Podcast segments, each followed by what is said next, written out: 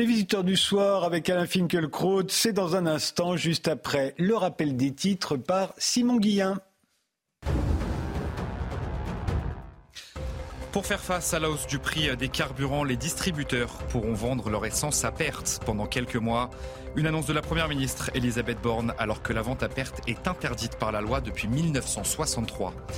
Un nouveau refus d'obtempérer qui tourne mal. Vers 19h30 hier soir à Stein, en Seine-Saint-Denis, eh bien, deux roues a refusé de s'arrêter pour un contrôle après une chute. Une course-poursuite à pied s'est engagée avec les forces de l'ordre. Un policier a été pris à partie par plusieurs individus et violemment frappé au visage. Le policier souffre d'une fracture au nez et d'une autre à la main. Et puis l'Agence régionale de santé Grand Est active le plan blanc en Moselle. L'objectif est de faire face à la tension dans les hôpitaux du département. Une conséquence d'un manque de personnel médical et de soignants. Ce plan blanc permet aux directeurs d'établissement de se réorganiser, par exemple en déprogrammant des opérations considérées comme non urgentes. Bonsoir, bienvenue sur le plateau des visiteurs du soir. Le philosophe Alain Finkielkraut, membre de l'Académie française, est l'invité spécial de cette émission. Merci d'avoir accepté mon invitation. Vous n'avez pas publié de livre depuis l'après-littérature en 2021. Ce n'est donc pas pour faire la promo de quoi que ce soit que vous êtes venu ce soir, mais pour le plaisir de la conversation. Vous avez souhaité en effet que l'on parle de la guerre en Ukraine, du clivage entre la gauche et la droite et de la jeunesse d'aujourd'hui. Il y aura donc avec vous ce soir euh, Vyacheslav euh, Aviutsky, professeur de euh, relations internationales à l'ESCA, qui a écrit Les révolutions de velours et géopolitique continentale, le monde au XXIe siècle. Il y a également Christian Lequen, professeur à Sciences Po, qui a dirigé le CERI, le Centre de recherche international de Sciences Po, entre 2009 et 2014. On lui doit notamment la puissance par l'image, les États et leur diplomatie publique, dont il a dirigé la rédaction en 2021. Et puis à 23 heures, pour parler du clivage droite-gauche, il y aura l'historien Jean-Numat Ducange. C'est un spécialiste euh, de la gauche, des gauches en général. Il a écrit une quinzaine d'ouvrages sur le sujet dont Quand la gauche pensait la nation. Et sur la jeunesse d'aujourd'hui, j'ai invité Laetitia Ries, la rédactrice en chef du média en ligne Le Vent se lève. Mais d'abord, j'ai quelques questions à vous poser. Alain Finkielkraut. La première, c'est sur l'Académie française. Vous avez été élu en 2014, vous y siégez depuis 2016. Est-ce que vous vous y plaisez? Est-ce que c'est un établissement que vous recommandez à tous les autres intellectuels? Je ne dirais pas les choses comme ça. Euh, disons, en tout cas, quand euh, Hélène Carrière d'Ancos et Pierre Nora m'ont demandé de présenter ma candidature, je suis tombé des nues.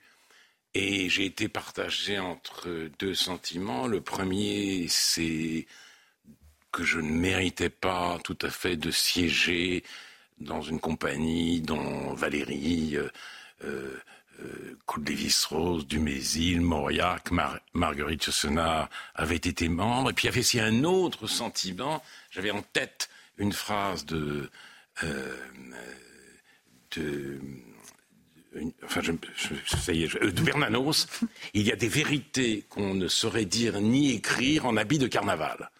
Donc j'étais partagé entre les deux. J'ai réuni un conseil de, ma de famille et mon fils a remporté le morceau en disant présente-toi, pense à tes parents. Donc je suis à l'Académie française et je suis content d'y être parce que l'Académie française défend la langue et que contrairement à ce qu'affirment les linguistes atterrés, le la langue va très bien, merci, la langue française va très bien, merci, la langue française est à l'agonie. Et l'Académie française le dit, l'écriture inclusive est un péril mortel pour la langue. Et que répond, qu'a répondu une humoriste L'humour aujourd'hui est le bras armé et la bien-pensance. Le seul péril mortel académie, c'est la prostate de ses membres. Donc voilà où nous en sommes vis-à-vis de l'Académie française. Et de ce point de vue-là, je suis content d'y être. Mais, pour répondre tout à fait à votre question, je ne suis pas très assidu. Et, euh, et je sais que j'ai tort, mais malheureusement, euh, on ne discute pas à l'Académie. On ne peut pas euh, se saisir d'un sujet d'actualité. Les choses sont très réglementées, très corsetées, ce qui fait qu'il y a un peu trop de non-dits pour mon goût. Mais j'ai pris la résolution cette année de venir plus souvent. Bon. Euh, en mai 68, vous étiez gauchiste, euh, comme tout le monde, euh, Alain Finkielkraut. Comme tout le vous, monde. vous étiez maoïste. Qu'est-ce qui vous a éloigné de du gauchisme d'abord et de la gauche en général ensuite? Qui- Quel a été le déclic? Ah, le déclic, c'est la pensée d'Europe centrale. Les écrivains et les philosophes de ce qu'on a de l'autre Europe. Kolakowski, Miłosz et surtout Kundera. Kundera, dans la préface au Miracle euh, en Bohème de Joseph Skorensky, oppose d'une manière lumineuse le printemps parisien, mai 68, et le printemps de Prague, qu'on a tendance à confondre. Le printemps parisien, mai 68, explosion de lyrisme révolutionnaire. Le printemps de Prague, explosion de scepticisme post-révolutionnaire. Le mai, mai 68, radicalité. Fascination de la radicalité. radicalité. Le printemps de Prague, révolte populaire des modérés. 68, rejet de la culture traditionnelle. Printemps de Prague, défense passionnée de la culture traditionnelle qui va du christianisme à la- à l'art moderne, l'un et l'autre niés par le pouvoir. Donc d'une certaine manière, le pouvoir en place à l'époque où, a écrit, euh, où, Kundera a écrit ce texte. Et donc, euh, moi, je suis passé, si vous voulez, d'un printemps à l'autre, et je constate aujourd'hui que mai 68 fait des petits, avec le wokisme, les luttes interse- interse- intersectionnelles. En revanche, nul ne médite le printemps de Prague, qui n'a malheureusement pas de postérité. Et j'en suis, euh, j'en suis très malheureux. Enfin, très malheureux. La l'impression que la, la guerre du Kippour aussi a joué. La guerre du Kippour a joué, bien sûr, vous avez raison de le dire, et c'est le point de départ du divorce de la gauche ou d'une partie de la gauche avec la lutte contre l'antisémitisme.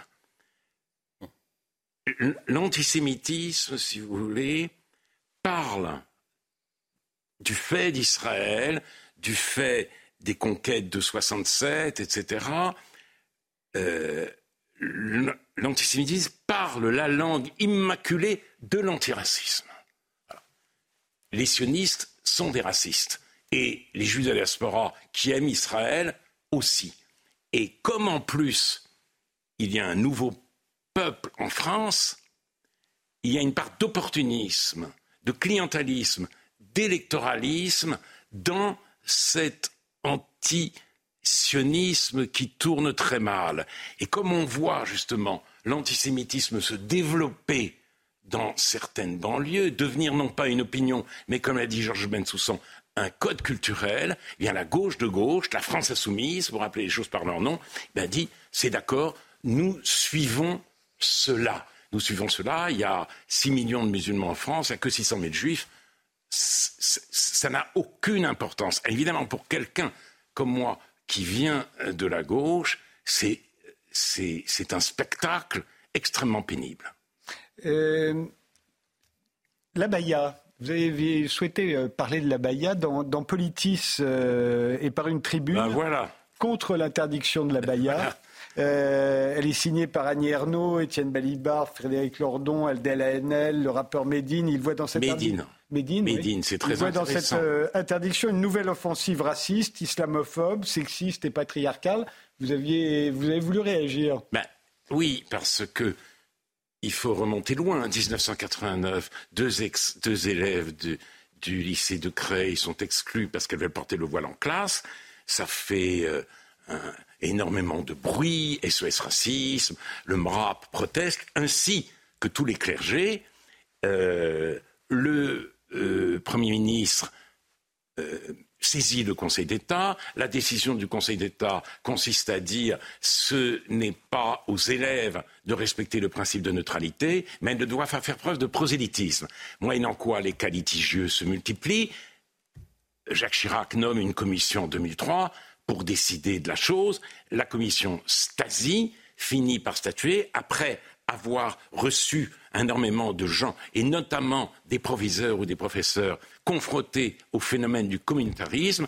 Et après cela, il y a une loi, la loi de 2004, interdisant les signes religieux ostensibles à l'école. La baya, c'est une autre modalité du voile. D'ailleurs, les jeunes filles arrivent voilées, elles enlèvent le voile et elles, veulent rentrer avec la baya, qui est un vêtement venu d'Arabie saoudite. Alors que fait-on? Je pense que le, ministre de l'Éducation a eu raison d'interdire la baya en vertu de la loi de 2004, notamment parce que c'est pas pas un signe euh, comme un autre, c'est un signe qui manifeste la suggestion des femmes. Et en plus, il ne s'agit pas de protéger la pudeur des femmes, il s'agit, si vous voulez, de les soustraire à ce la convoitise des hommes. Et j'ai voulu en parler précisément parce qu'une partie importante de la gauche, de la gauche de gauche, proteste contre cette interdiction avec Médine, et ça me renvoie à ce que je disais tout à l'heure, un rappeur euh, fan de Dieudonné dont il imitait euh, euh, la quenelle, qui a fait un jeu de mots désastreux sur Rachel Kahn, du style du renfort crématoire. Et là, eh ben, il est reçu en grande pompe à la France insoumise par les écologistes. Et donc on voit l'émergence d'une gauche médine aujourd'hui. Et pourquoi en parler? À cause de la coïncidence, de la coïncidence incroyable entre ce mouvement prétendument antiraciste et ce qui se passe en Iran les femmes iraniennes veulent, se libérer de ces étendards, de ces habits religieux, et nous, au nom soi-disant des droits de l'homme et de la lutte contre l'islamophobie, on veut au contraire qu'elles puissent les revêtir. Cette coïncidence devrait faire honte à cette prétendue gauche. On reparlera du clivage droite-gauche euh, à, partir de 23 heures euh, avec Jean-Numas Ducange notamment. Euh, autre question que j'avais envie de vous poser, euh, euh, Anna Finkielkraut. Euh, il se trouve que je, recevais Michel Onfray la semaine dernière. Il était assis à votre place. Il croit, lui, à, l'effondrement de, la, civilisation euh, européenne, judéo-chrétienne, peu importe le nom qu'on lui donne, mais tout le monde sait de quoi on parle. Est-ce que c'est votre cas, vous? Est-ce que vous croyez à l'effondrement de la civilisation occidentale que, certains nous, je, nous je promettent Je ne formulerai pas les choses tout à fait ainsi. Mais revenons à Kundera. En 1983, il publiait dans le débat, la revue de Pierre Nora, un article, Un Occident kidnappé. Un article que je médite depuis 40 ans. Et d'ailleurs, il est republié sous forme de livre euh, depuis peu. Et dans, ce texte extraordinaire, Kundera dit euh, ce qui faisait l'unité de l'Europe, c'était la religion. Et puis, avec le Deus Exponditus, le Dieu caché, la religion a cédé la place à la culture. La culture est devenue le lieu de réalisation euh, des valeurs suprêmes par lesquelles l'Europe se comprenait, s'identifiait, se définissait. Et il dit, la culture aujourd'hui cède la place. Et il demande à quoi? Et moi aussi, je m'interroge tout le temps, à quoi? Et le grand paradoxe, c'est que la culture cède la place à la démocratie. Alors pas la démocratie comme régime politique, la démocratie comme régime de toute chose. La démocratie sortie de son lit. La démocratie comme régime de l'école, des relations amoureuses et de la culture. C'est-à-dire on passe justement de la culture au tout culturel. Il y a des pratiques culturelles, tout se vaut, tout est égal. La transmission ne peut pas survivre à cette horizontalité fatale. Et c'est donc ça, c'est à cet événement considérable que nous sommes aujourd'hui confrontés. Donc il y a des œuvres, bien sûr. Les œuvres, les chefs-d'œuvre sont par définition, ce sont des miracles. Elles sont, elles sont imprévisibles, mais elles n'ont plus d'abri. Elles n'ont plus d'abri. Elles sont orphelines. C'est ça. La culture s'efface. La culture se dissout.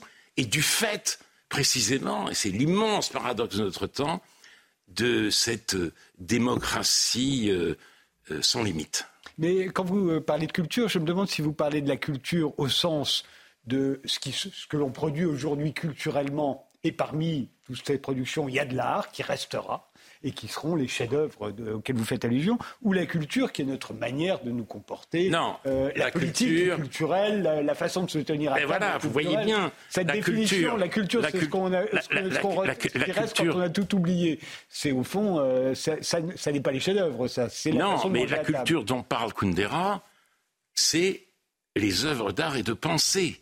C'est ça qui faisait l'unité de l'Europe à partir de la Renaissance, à partir de l'humanisme de la Renaissance. C'est vrai, donc, c'est pas la fin du sacré, c'est l'élargissement du sacré du livre au livre, et notamment au grand livre. C'est ça la culture, c'est ça qui, a, qui a fait notre être européen. Et cela, justement, aujourd'hui, a de moins en moins de sens du fait de cette deux mesures, de cette hubris démocratique qui s'empare de toute chose et qui rend, je le répète, la transmission toujours plus difficile, parce que si tout est égal, si toutes les pratiques se valent, si la culture n'est entendue qu'au sens sociologique, que veut dire transmettre? Que veut dire encore exercer la, capacité d'admiration? Euh, Aurélien Taché, je crois, qui est député, a dit euh, cette chose absolument extraordinaire. Que suis-je pour énoncer un jugement de valeur? Ben oui, donc, ben oui, donc si on en est là, si vous voulez, si on ne peut pas se mettre d'accord autour de, de l'admirable, ben, c'en est fini de la culture, en effet. Et c'est en ce sens-là que, que, je parle euh, de, de, je ne dirais pas d'effondrement de la culture, mais une sorte d'effacement paradoxal, parce que le successeur de la culture porte le même nom c'est toutes les pratiques culturelles dans, lesquelles nous passons nos loisirs. Et puisque vous parlez de loisirs, il y a la technologie qui est omniprésente aujourd'hui, notamment dans la culture en réalité. Or, dans le domaine de la technologie, l'Europe en tout cas, pas les États-Unis, mais l'Europe euh, a, l'air d'être complètement euh, attardée on dépend entièrement d'instruments euh, qui sont produits aux États-Unis ou en Asie. Est-ce que ça, ça vous, est-ce que ça, ça vous, ben, vous inquiète Le problème, c'est que, si j'ose dire, je suis encore beaucoup plus attardé que l'Europe parce qu'on a forgé un nouveau mot, électronisme. Oui, c'est pour vous. C'est moi. c'est complètement moi. Je suis, je ne sais pas si on dit électronique, électronisme, mais je me sers de rien. Je n'arrive à rien. J'arrive même pas à envoyer un message sur portable. J'ai pas de portable parce que j'ai les doigts trop gourds. Donc, euh, enfin, trêve de plaisanterie. Je pense en tout cas que euh, ces technologies, qui ont leurs vertus, je ne, loin de moi l'idée de le nier, elles sont, euh, elles rendent la transmission de la culture toujours plus difficile. C'est Simone Veil qui disait la formation de la faculté d'attention, c'est le but essentiel des études, mais justement, comment obtenir l'attention avec ces instruments euh, sans cesse à portée de main. C'est extrêmement difficile. Donc l'urgence aujourd'hui, pour que la, culture survive, c'est la déconnexion. Et d'ailleurs, dans la Silicon Valley, ils le savent. Ils envoient les patrons, les hauts cadres de la Silicon Valley, leurs enfants dans des écoles totalement déconnecté. Mmh. Pas de smartphone, pas de tablette, rien de tout ça. Il y a, même des craies, un tableau noir, des livres, la matérialité des choses. Oui, il y a un lien entre la culture et la matérialité. On fait une pause et euh, on se retrouve euh, juste après et on va parler de la guerre en Ukraine.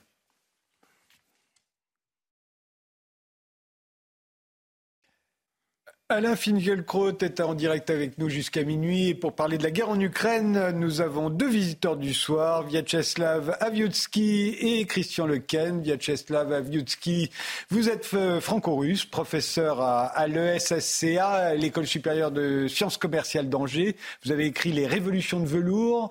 Vous avez également écrit Géopolitique continentale, le monde au XXIe siècle.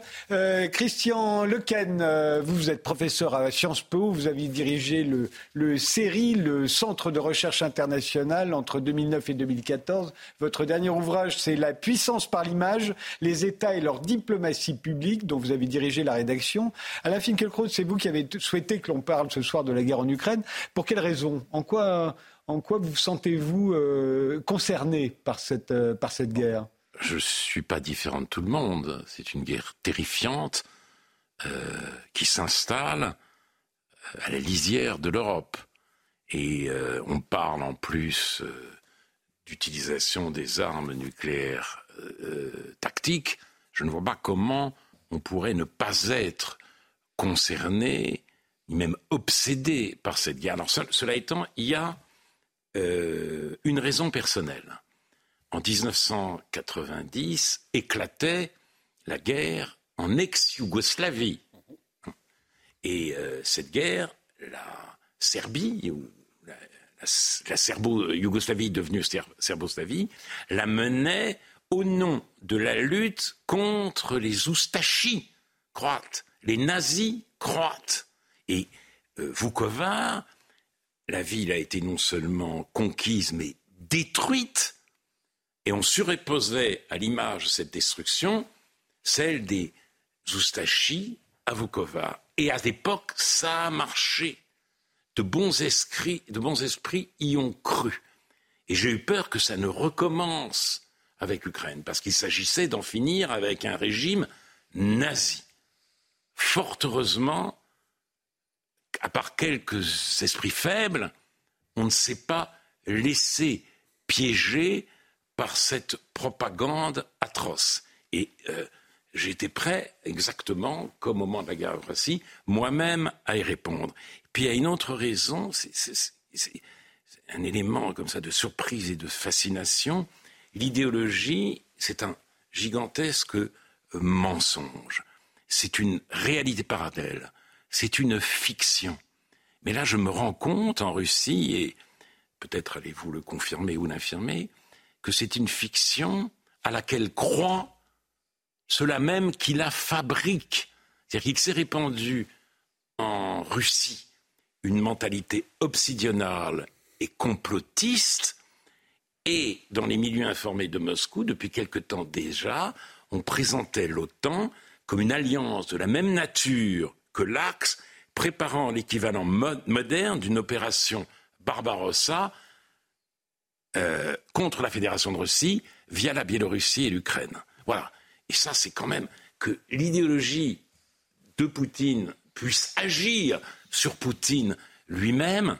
Il y a là, il y a là pour moi, euh, euh, un élément de surprise et d'effroi. Parce que, évidemment, là je réponds encore à votre question, jusqu'où ça va aller? Mais euh, juste petite parenthèse, nous aussi, on a fait la même chose. Au moment de la guerre en ex-Yougoslavie, on a comparé Milosevic et le régime euh, à l'époque à des nazis. on a recommencé la même chose au moment de, où on a bombardé le Kosovo. Pourquoi est-ce qu'on a bombardé le Kosovo? Parce qu'ils étaient des nazis qui allaient exterminer les, les, euh, Kosovars. On l'a fait un peu ce aussi. Pas, ce n'est pas ce que disaient les Américains. Et euh, pour ce qui est de, Milosevic, moi je peux vous dire une chose.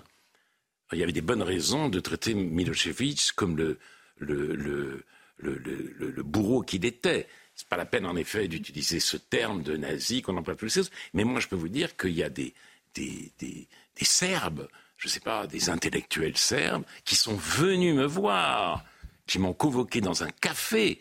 Euh, à l'époque, vous aviez pris parti pour les Croates. Pour hein. dire, pour, non, mais pour me demander, avant même que je ne sois parti pour les Croates, d'aller d'aider la Serbie, parce qu'effectivement, ils voulaient en finir avec le régime oustachi. Mais pour vous rejoindre, le problème de l'antifascisme et de l'antinazisme, c'est qu'il n'a jamais été aussi fort que depuis la, disparition, l'effondrement du Troisième Reich.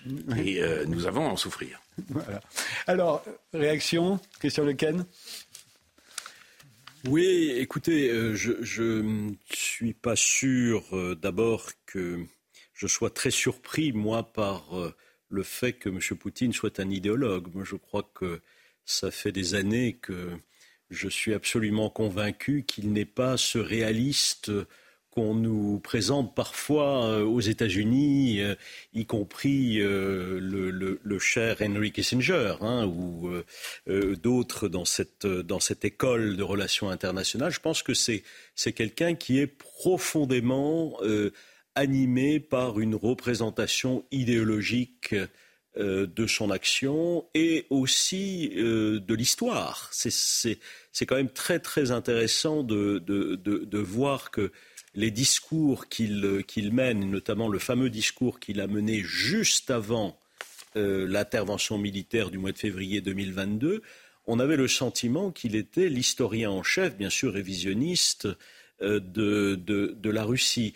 Donc euh, je pense qu'on est euh, face à quelqu'un qui est profondément animé par, par l'idéologie. Et je crains, hélas, que beaucoup de, beaucoup de Russes le, souhaitent, le souhaitent également des Russes, de Russes, de Russes ordinaires. Mais ça, précisément, euh, c'est une grande question pour nous. Euh, que pensent les Russes de, cette guerre euh, On n'a pas véritablement de réponse. On va poser la question à Vyacheslav Aviotsky. À défaut de, vivre en Russie, vous parlez évidemment le russe et vous regardez tous les programmes qui sont à votre disposition en ce qui concerne la Russie. Mais je, voulais juste rebondir d'abord par rapport, par rapport à à cette vision de, Poutine. Rappelons-le quand même que euh, Poutine, il a fabriqué une image idéologique complètement fausse. Euh, pour résumer, les Ukrainiens ne sont pas des Ukrainiens, ce sont des Russes qui sont pollués par l'Occident. Donc, en fait, nous allons là-bas juste ce qu'il faut faire, en fait, les dépolluer. Il faut juste, euh, on va dire, faire basculer ce régime voilà, anti-russe qui les pollue.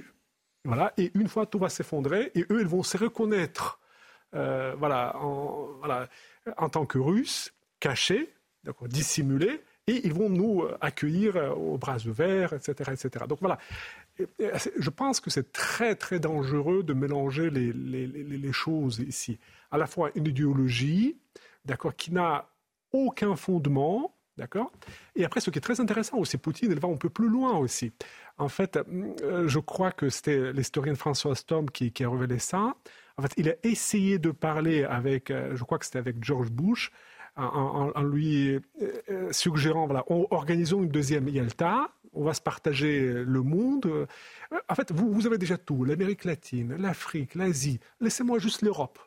Il ne parle pas de l'Europe de l'Est, il parle de l'Europe. Vous êtes sûr que c'est arrivé, ça Exactement. En fait, ils étaient très, très étonnés par cette histoire-là. Et aussi, vous savez, c'est très intéressant, le rapport de Poutine à l'égard des Ukrainiens, qu'il considère sur le plan identitaire inexistant en tant que nation, ce qui est faux, c'est une erreur, bien entendu, mais aussi en même temps, il dit les Européens, ça n'existe pas. Ce sont, en fait, euh, ça n'existe pas, c'est une pollution démocratique, etc. Juste, il faut un tout petit peu de, déblayer les choses, tout va s'effondrer, ils vont nous accueillir aux bras ouverts, on va aller là-bas, on va tout ouvrir, etc. Ce qu'il faut bien comprendre, là où la raison, euh, bien entendu, il s'agit d'un conflit systémique de valeurs, parce que les valeurs sont complètement opposées. Voilà, la liberté, et je suis convaincu euh, jusqu'au bout que le sens de l'histoire, c'est la démocratie. Donc Poutine, en fait, il, essaie de sortir voilà, cette, vision identitaire complètement opaque de, l'histoire, etc.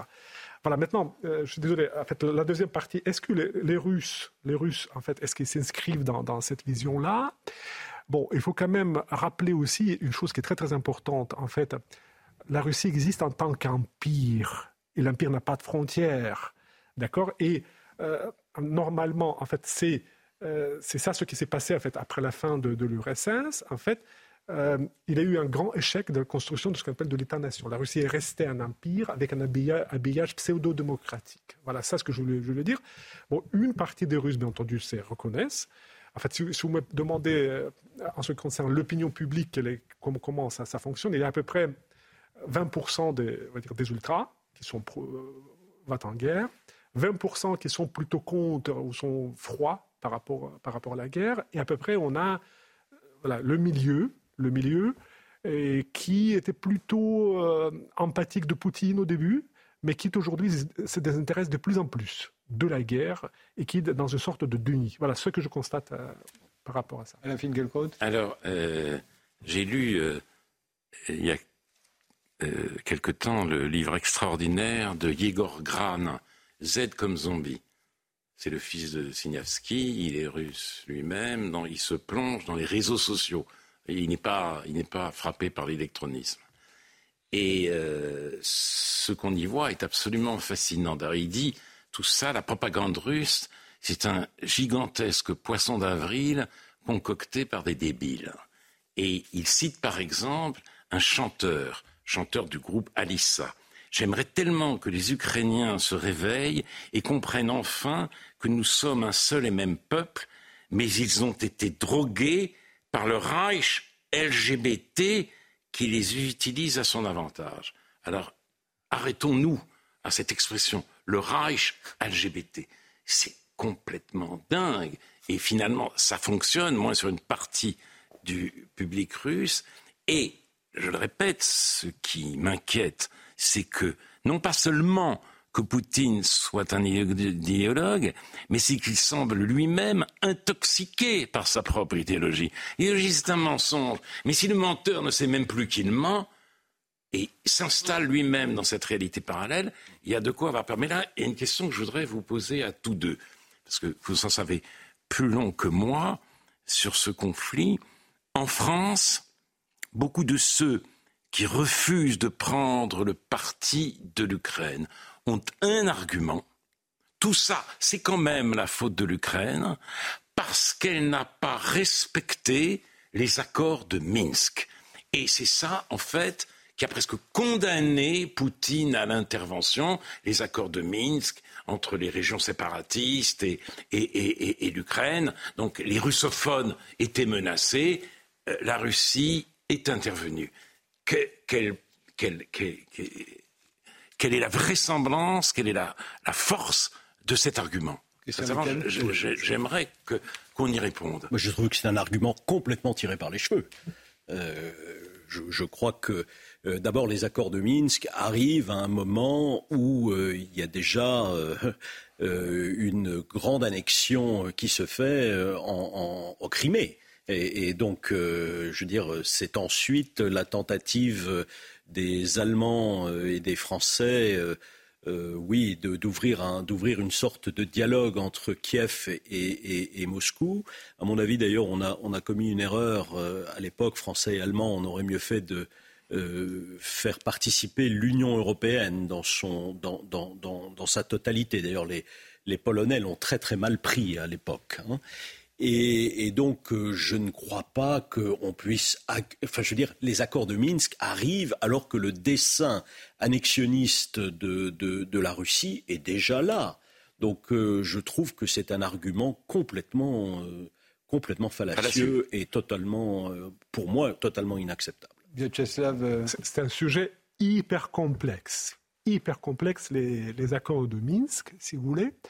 En fait, ce qu'on constate, Bon, les Ukrainiens ont signé ces accords dans un moment d'extrême faiblesse, lorsque, on va dire, leur armée était attaquée par l'armée russe, pas par, par des milices séparatistes. C'est les Russes qui ont attaqué. Les Russes qui ont attaqué directement, ah. et pour globalement sauver cette armée-là, donc ils ont signé ces accords de Minsk, d'accord, qui, euh, voilà, qui qui va dire qui leur donnait une, petite euh, pause pour, pour respirer, etc. Donc ça, c'est la première chose. La deuxième chose, en fait, ce ne sont même pas les accords de Minsk, non-application des, accords de Minsk qui, qui, ont surtout, euh, qui a surtout avancé Poutine, c'est l'histoire que, en fait, il a une question comme ça, et qu'est-ce que vous avez fait pendant huit ans? C'est-à-dire, c'est ça ce que les Russes euh, disent pour justifier l'invasion euh, de l'Ukraine. Ils disent que pendant huit ans, les Ukrainiens, ils ont bombardé euh, en fait les populations civiles, d'accord? Et donc, pour arrêter cette, ce bombardement, il fallait quand même intervenir. Une, autre chose aussi, c'est très intéressant. Juste,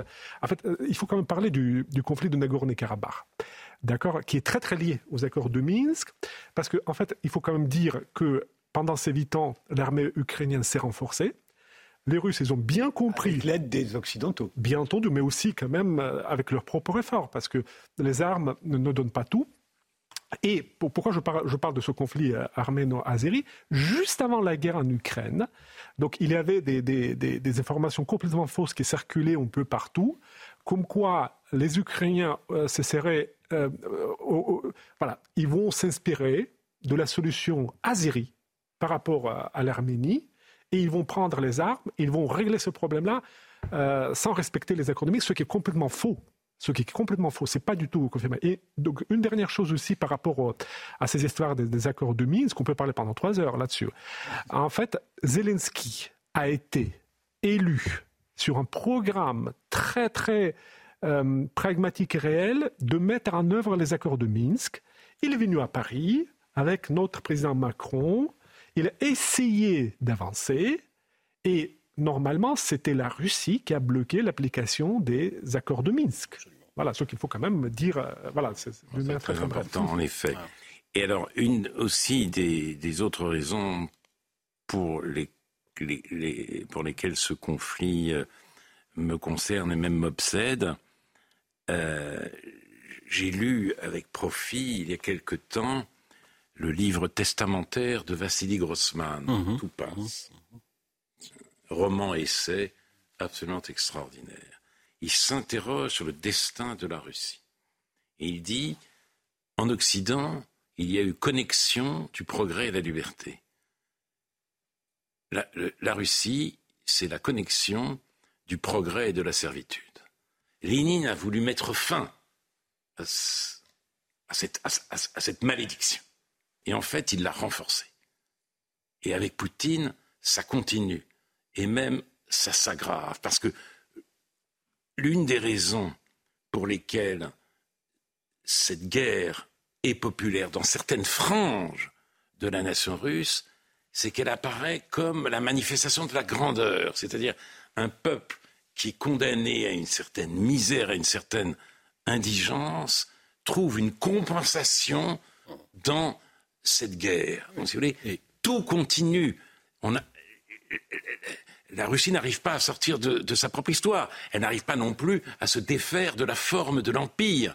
Et c'est ça qui fait. Euh, et il y a aujourd'hui comme hier des glorieux dissidents. On retrouve des dissidents. Et il y en a un d'ailleurs qui est extraordinairement impressionnant, qui s'appelle Karamurza, je crois, si je ne me trompe pas. Il, a été, il est revenu en Russie, mhm. alors que euh, il risquait gros, il risquait tellement gros qu'il a été condamné à 25 ans de prison en régime sévère. Et j'ai vu un jour à la télévision son épouse, qui vit à Strasbourg. Elle était absolument inouïe, absolument extraordinaire. C'est une femme vraiment qu'il faut, qu'il faut soutenir, qu'il faut aider, parce que voilà, ils sont peut-être, ce sont les héros de la Russie contemporaine, lui, Navalny et quelques autres, et euh, les, gens de euh, l'association Mémorial ou euh, le cercle Sakharov, tout ça qui a été aboli par Poutine, ces gens, c'est ces Russes-là hum. qu'il faut aider, qu'il faut soutenir de toute notre âme et de toutes nos forces. Voilà, en fait, je voulais réagir par rapport à cette histoire de la de l'alliance entre la modernité et, on va dire, l'esclavitude moderne en fait, le, refus de la démocratie, tout ça, en fait, euh, il, y a, on va dire, un discours programmatique qui a été fait par l'Istras, vous savez, ancienne euh, Premier ministre, lorsqu'elle était ministre de la Défense britannique, où elle a passé un message très très important. En fait, on était complètement aveugle en, Occident. Euh, on était très attiré par ce grand marché, comme, comme aussi par le marché chinois, et on pensait qu'on a passé un deal avec les Russes, avec les Chinois, comme quoi on va leur donner la technologie, on va gagner de l'argent et en même temps on va quelque part glisser la démocratie entre les deux. donc le commerce, la, démocratie et la technologie va, va, résoudre les problèmes, etc. Et ce qui s'est passé, on leur a donné la technologie meurtrière, d'accord, qu'ils utilisent aujourd'hui précisément dans cette guerre-là. Ah et elle dit qu'on était tout faux. Et là, ce qui est quand même, ce qui est en train de se passer aujourd'hui, quand même, il faut, le rappeler parce qu'en en fait, c'est très visible. Vous savez, avec l'Ukraine et la Russie et l'Occident qui commence à s'isoler de la Russie, c'est une grande, on va dire, déchirure euh, au niveau mondial. Euh, en fait, c'est une partie de la démondialisation qui est en train de s'opérer, mais il ne faut pas oublier, la même chose se passe aussi avec la Chine. En fait, on revient, on peut, euh, en fait, on a, on a donné les capacités à nous nuire à, un pays qu'on considérait comme partenaire et s'est retrouvé un autre ennemi quasi mortel aujourd'hui. C'est quand même assez dangereux. Mais un, ennemi quasi mortel qui n'est pas si euh, bien organisé militairement que cela. Et ça, c'est quand même un point aussi qu'il faut, qu'il faut souligner. Et je pense que on se rend compte qu'il y y y a une faiblesse aussi. Russe qui est absolument, absolument évidente. Rappelez-vous ce qu'on disait euh, des débuts de la guerre. On disait en trois jours ils vont être sur Kiev, etc. Non, c'est pas du tout comme ça que les choses euh, se sont passées.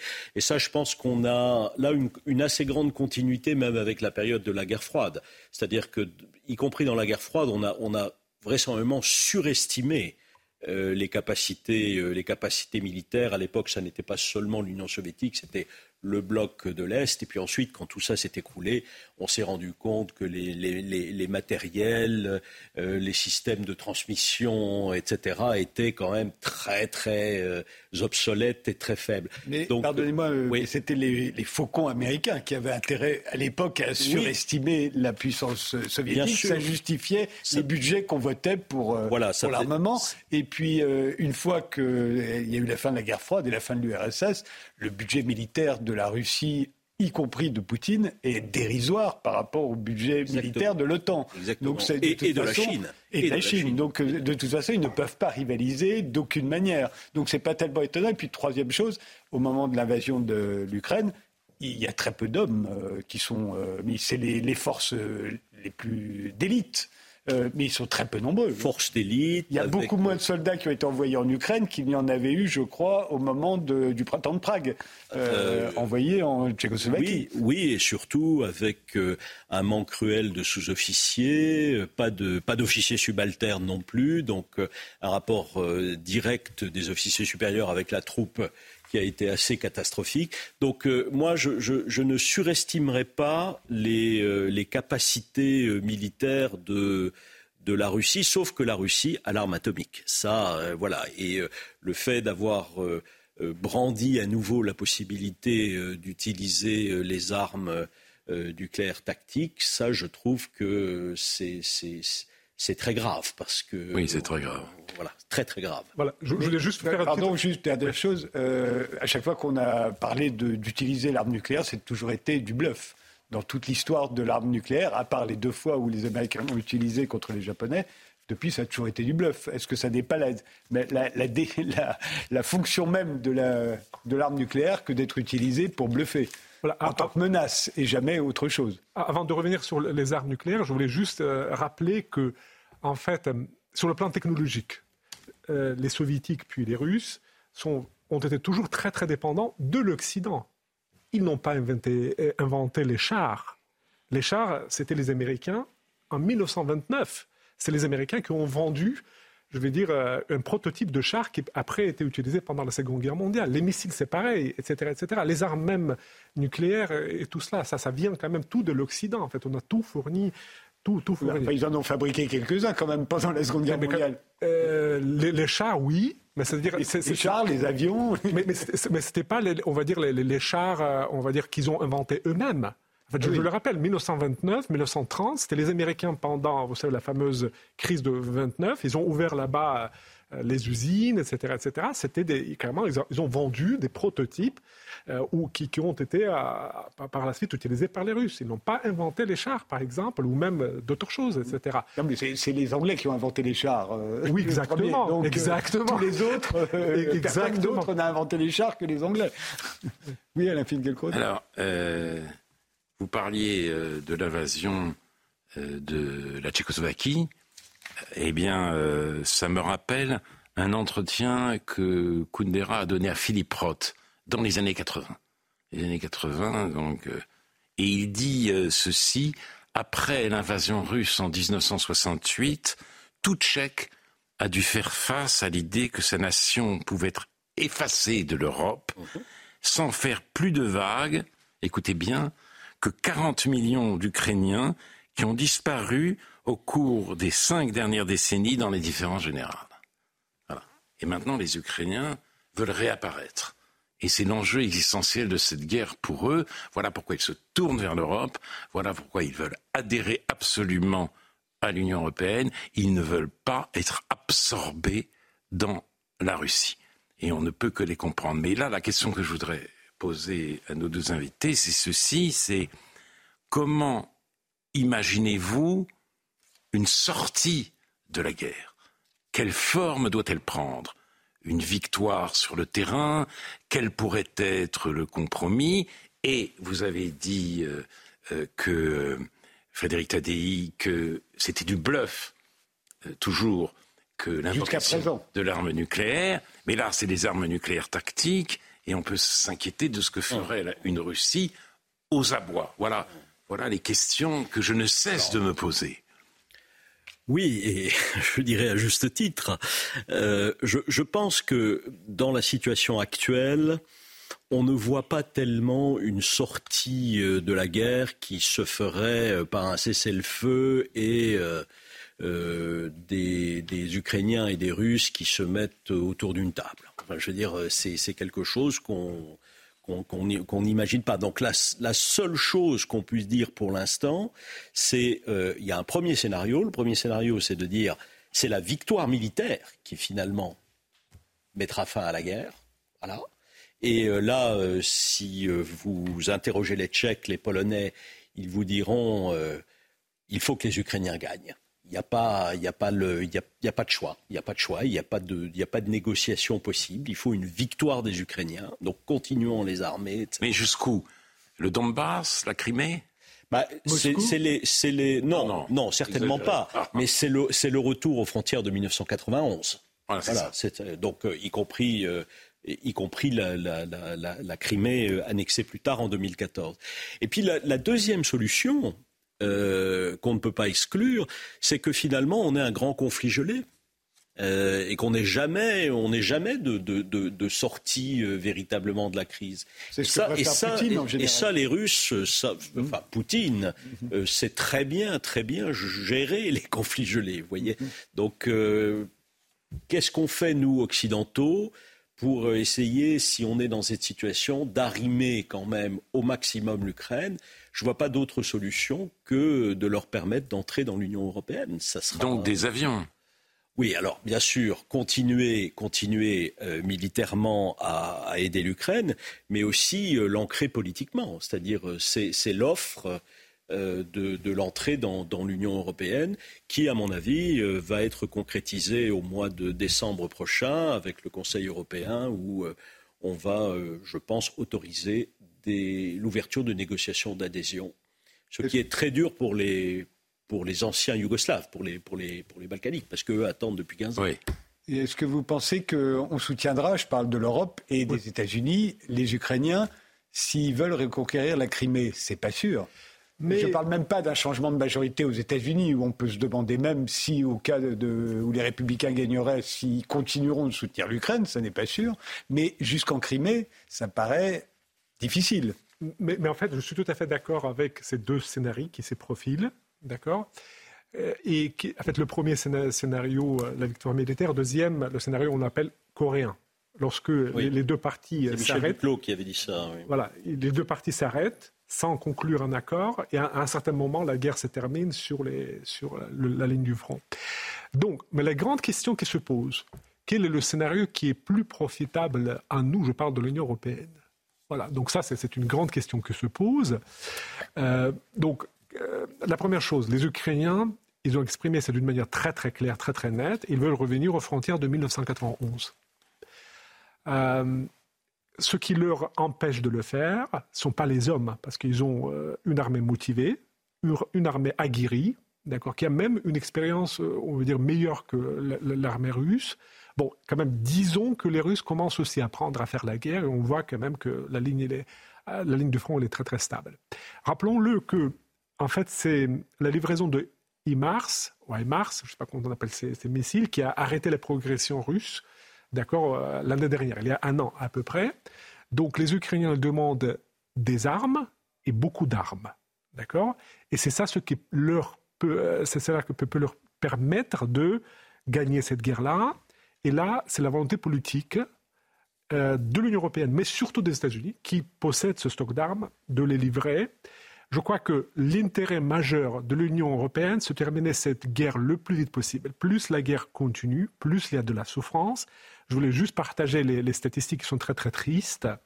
On n'a pas de chiffre euh, exact du mort de deux côtés, d'accord? Mais on a par exemple le chiffre exact du nombre de blessés, civils et militaires confondus. Il y en a 200 000 blessés ukrainiens. Il y a à peu près 20 000 blessés civils et tous les autres sont, sont militaires. Sur ces 200 000, il y en a 50 000 amputés. 50 000.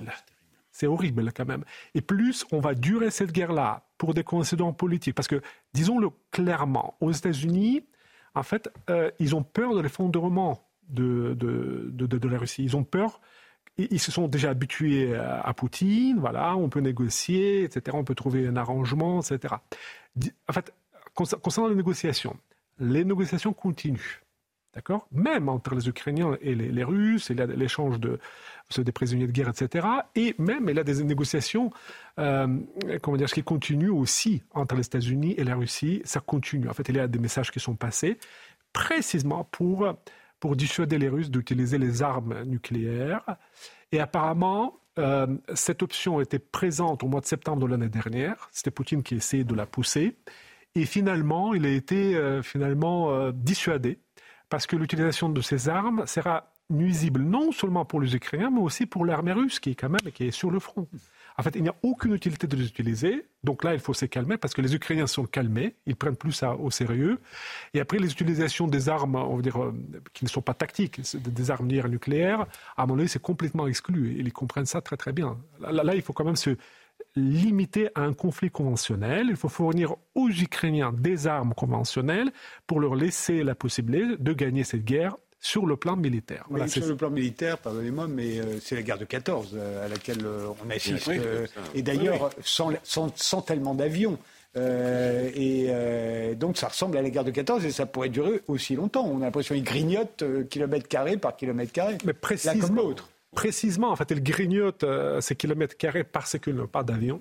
Mmh. Parce qu'en fait, les, Ukrainiens, dès le début, ils avaient un nombre limité d'avions qui commence à disparaître. C'est normal, parce que pendant la guerre, on perd des avions. Ils n'ont pas des avions euh, nouveaux. Et, ils ont obtenu quelques avions ex-soviétiques, etc. Là, maintenant, ils ont besoin de 300 F-16 à peu près. D'accord? On, aura peut-être quelques dizaines à partir du mois de janvier. Donc, ça va prolonger la guerre encore de, de plus en plus, de plus en plus. Et ça va quand même peser aussi sur nous. En fait, terminer la guerre le plus vite possible, c'est dans le meilleur intérêt de l'Union européenne, de l'OTAN et des États-Unis en même temps. Ça, c'est mon, opinion personnelle. pour finir. Oui, un, petit mot sur votre parallèle avec la, guerre de 14. Qui a, ce qui a mis fin à la guerre de 14, c'était l'écroulement des empires.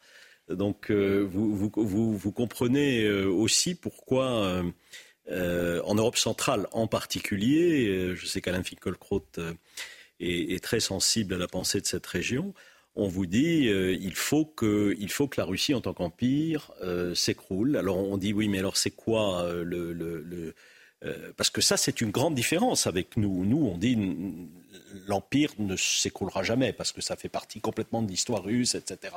Et les Polonais répondent oui, il faut que ça devienne un État-nation normal. Ah, voilà, Et oui, je, comprends le, je comprends le, le parallèle et je ne suis pas sûr que c'est ce qui va arriver. Mais, euh, alors, justement, j'ai une, dernière interrogation. Euh, si Poutine s'enlise, s'il connaît la défaite, même si ce n'est pas une défaite totale, est-ce qu'on peut espérer une révolution démocratique qui brise la malédiction de l'histoire russe, un, un Maïdan russe? Un Maïdan russe. Tout d'un coup, on verrait réapparaître Karamurza et d'autres Ou est-ce que c'est du domaine de l'impossible Il nous reste 30 secondes. Bah écoutez, euh, c'est lié, à mon avis, à ce que la, la, sociologue euh, tchèque Irina Shiklova appelait la zone grise. Vous savez, dans, dans les sociétés totalitaires, il y a toujours ceux qui sont au milieu, qui attendent, etc.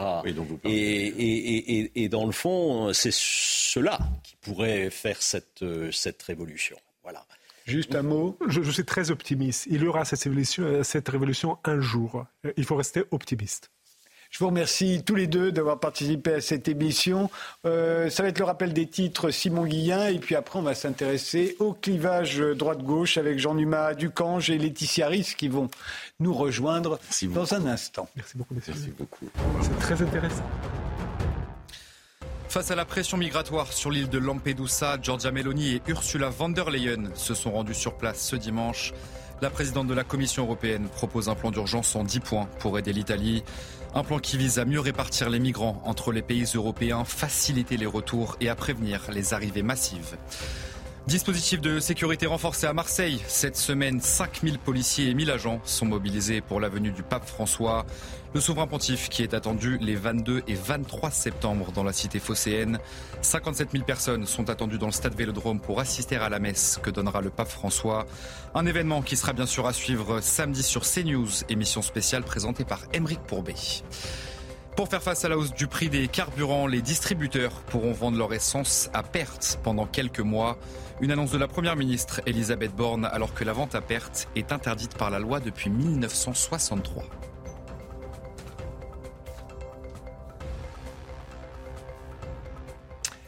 Bienvenue, si vous nous rejoignez maintenant, les visiteurs du soir, c'est de 22h jusqu'à minuit. Alain Finkielkraut est notre invité fil rouge ce soir.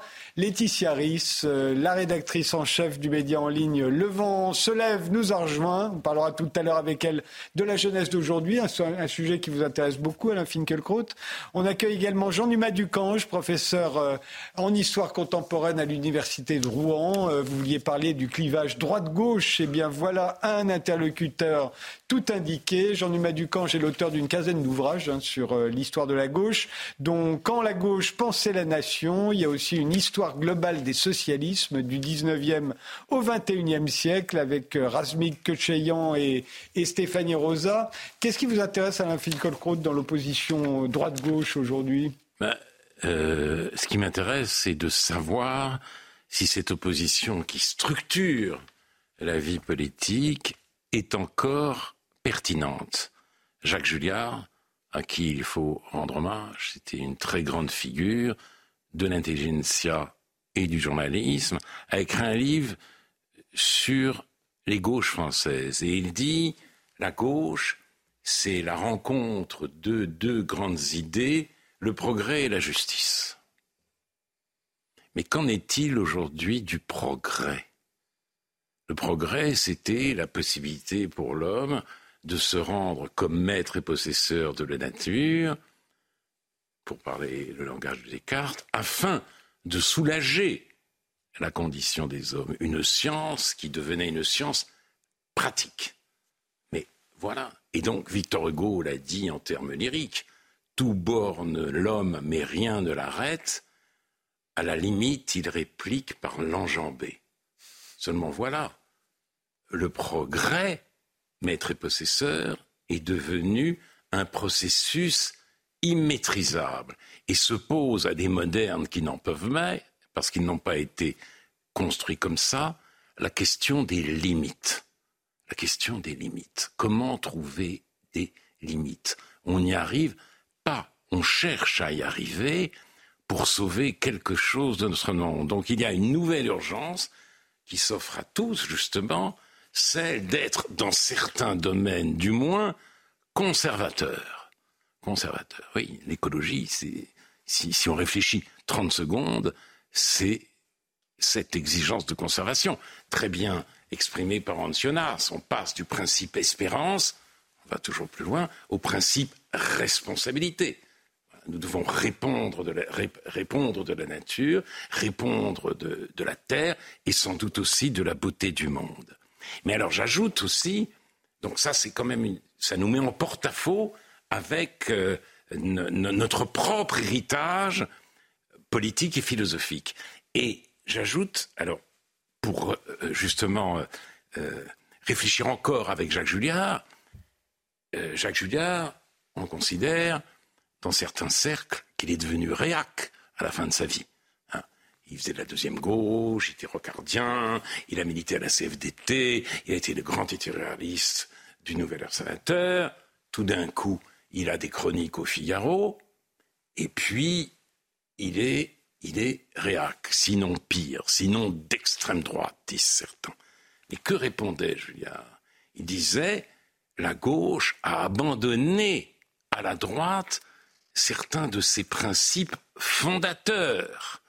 La nation, la laïcité, on l'a vu tout à l'heure avec la Baya, la sécurité, la sécurité et l'école. L'école, si vous voulez, aujourd'hui, l'élitisme.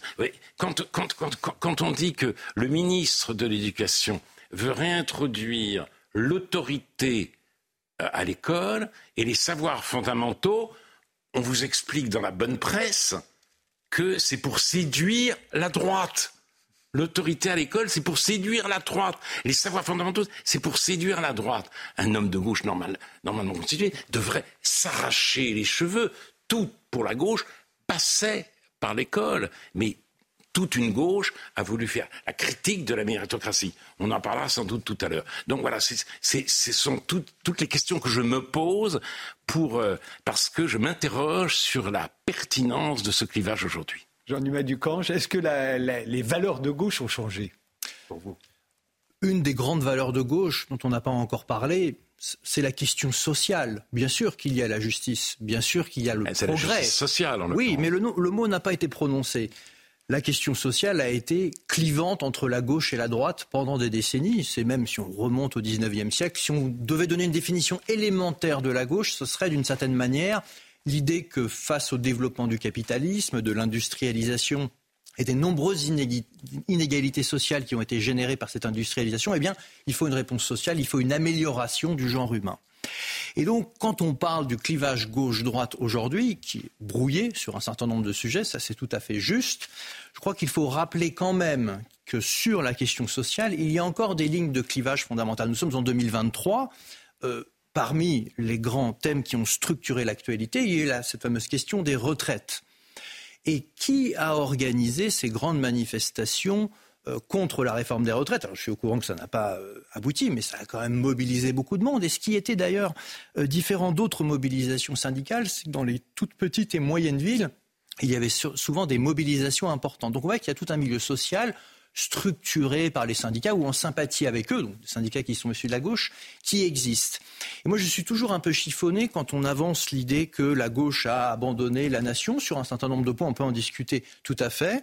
Mais euh, si on parle de tout ça, il faut réinsérer le social au cœur du problème parce que finalement, un des grands clivages, bon, on, ne parle plus beaucoup de classe sociale. Moi, ça ne me choque pas forcément d'en parler. On parlait des luttes de classe sans même mettre de guillemets encore il y a 30 ou 40 ans.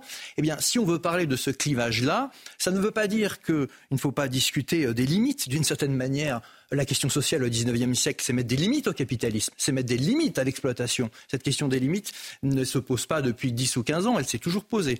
Et donc, je crois que c'est ça qu'il faut avoir en tête. C'est un des éléments du débat qu'il faut remettre là. Sinon, effectivement, on a l'impression que le social a disparu ou qu'il a été aussi abandonné à la droite ou à l'extrême droite ou je ne sais quoi. Non, on a vu dans la séquence ces derniers mois qu'il y avait des choses issues de l'histoire du mouvement ouvrier, du socialisme, même si on n'emploie plus beaucoup ces mots-là, qui euh, demeurent des éléments euh, structurants. Il y avait à peu près 70-80% des Français qui étaient en solidarité avec ce mouvement. Ça ne veut pas dire que tout le monde était d'accord avec euh, la CGT, bien sûr, mais ça montre que ce, ces clivages-là, ce clivage-là, pardon, existe encore me semble-t-il. Et j'en ai pas entendu parler pour l'instant, mais on va certainement en parler maintenant. Non, mais, euh, je, mais là encore, euh, ce, ce, clivage s'est déplacé et a changé parce que ceux qui aujourd'hui défendent la réforme des retraites ne le font pas au nom d'une classe de riches qui voudraient s'enrichir toujours, toujours davantage au détriment des classes laborieuses. Ils le font pour sauver un système de retraite par répartition. Parce que l'alternative à la répartition, c'est la capitalisation. Et je pense qu'on y viendra un jour ou l'autre, malheureusement. Donc, sauver notre système de retraite, ça demande peut-être un certain nombre d'efforts, d'autant il est vrai qu'il y a un allongement de la durée de la vie on peut penser qu'avec un allongement de la durée de la vie, un allongement de la durée du travail n'est pas scandaleux et ne relève pas de l'exploitation d'une classe par une autre. Il y a une gauche mendiciste, hérocardienne, qui pensait en ces termes. Alors je veux bien que ce soit un clivage important, mais il n'oppose pas euh, les privilégiés à ceux qui triment. Je crois que la question est de savoir, et ça tout le monde se la pose, comment sauver notre système de répartition? Et je remarque qu'il y a aussi une surenchère de l'extrême droite sur ce thème, parce que Marine Le Pen ne craint pas du tout d'être favorable à la retraite à 60 ans. Ainsi entend-elle capitaliser sur un certain mécontentement populaire. Donc il peut y avoir aussi une part de démagogie dans cette façon de réfléchir aux choses. Mais là, vous avez raison. Voilà, on peut discuter. Il y a, il y a, et vous avez raison aussi de, de dire que la question sociale ne doit pas être oubliée. Ce que je remarque, c'est que la gauche qui a le vent en poupe aujourd'hui se soucie beaucoup moins du social que du sociétal, comme on dit. Ce sont les luttes intersectionnelles, c'est le wokisme, c'est chez certains une critique même de l'intégration qui apparaît comme un concept néo-colonial. C'est euh, c'est tout cela. C'est un, antiracisme devenu fou. Euh, voilà. Il y a quand même, si vous voulez, euh, nous, nous, sortons d'un siècle qui a, vécu, qui a vécu sous la magie du chiffre 2. Et ça, c'est d'ailleurs euh, énoncé très clairement par Paul Nizan dans ses livres Les chiens de garde ou Aden Arabi.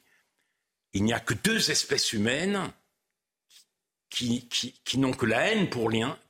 Il y a deux espèces humaines qui n'ont que la haine pour lien, qui ont la haine pour lien, pardon, j'y arriverai. Celle qui écrase et celle qui ne consent pas à être écrasée. Ce, ce chiffre 2 a donné, est au principe du totalitarisme. Et je trouve justement que cette mentalité totalitaire n'a pas disparu. Et sous l'égide d'un certain antiracisme. Et c'est ça que nous vivons aujourd'hui et qui rend d'ailleurs la situation, notamment intellectuelle, particulièrement pénible. Donc je regrette que, toute une partie de la gauche soit ainsi sortie de ces gonds. Parce que, en plus, c'est très drôle aujourd'hui. On vous explique, on le voit très bien, donc la baya, c'est islamophobe, et la protection des frontières, même, c'est raciste. Euh, il faut, euh, il faut naturaliser tous azimuts, mais c'est très intéressant. La protection des frontières est raciste. C'est-à-dire, la technique vous dit une chose, Heidegger l'a très bien montré, être, c'est être remplaçable. Et c'est ce que pensent les patrons cyniques, on remplace, peu importe, les, les, êtres humains sont interchangeables, et c'est ce que pense aussi la gauche compassionnelle et la gauche antiraciste. Cette gauche, justement, dont, Julia s'est désolidarisée et qui ne voulait elle-même plus de lui. Et c'est cette gauche, moi, qui euh, m'inquiète. Parce que, quand même, c'est elle qu'on entend qui est, si vous voulez, la plus vocale. Hein. C'est la France insoumise, notamment. Et c'est les écologistes qui n'ont absolument pas le souci de l'écologie en réalité. Est-ce que la gauche est sortie de ses gonds pour vous, euh, Jean-Noël le clivage qui consiste à le clivage consiste à dire qu'il y a une gauche sociale, une gauche sociétale. Il y a toute une série de divergences depuis quelques années au, sein des gauches. Ça, c'est absolument juste.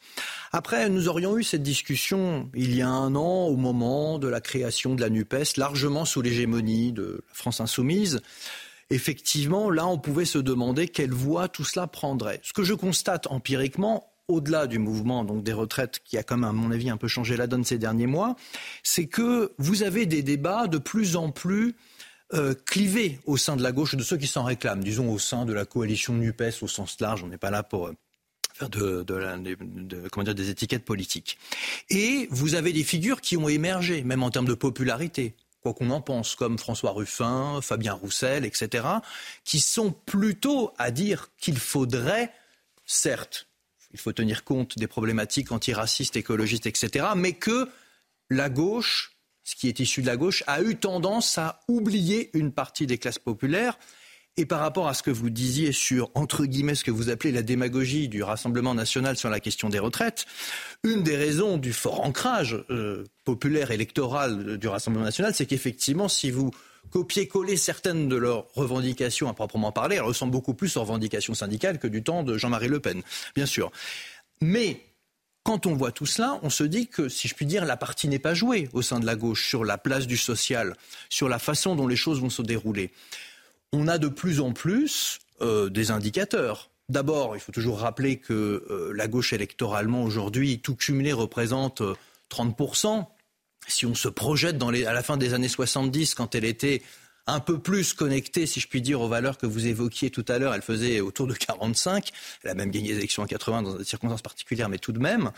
Et donc, on a un socle électoral aujourd'hui qui est assez faible. Et par contre, toute une série de débats qui sont très ouverts sur comment pourrions-nous, excusez-moi de la, pas la vulgarité, mais la familiarité du mot, reconnections-nous, essayons-nous de, essayons de nous reconnecter au social, entre guillemets, à la classe ouvrière, à ce monde ouvrier qui nous a échappé, qui se sent profondément dépossédé et qui aujourd'hui, eh bien, est largement, pas uniquement, mais quand même largement dans euh, les mains du Rassemblement national. Vous savez, moi, vous avez fait allusion, en fait, j'étais historien du mouvement ouvrier. Ça me marque toujours de savoir que une des villes euh, où Maurice Thorez a passé euh, son enfance, quoi qu'on pense de Maurice Thorez, mais il a été dirigeant donc, du Parti communiste pendant des dizaines d'années, à une époque où le Parti communiste avait beaucoup de membres de classe ouvrière en son sein. On peut parler de l'orientation, c'est encore un autre problème. Et Maurice Thorez avait évolué à Beaumont, qui fusionnera ultérieurement, qui donnera cette fameuse commune d'Hénin-Beaumont, devenue l'emblème de la conquête du Rassemblement national.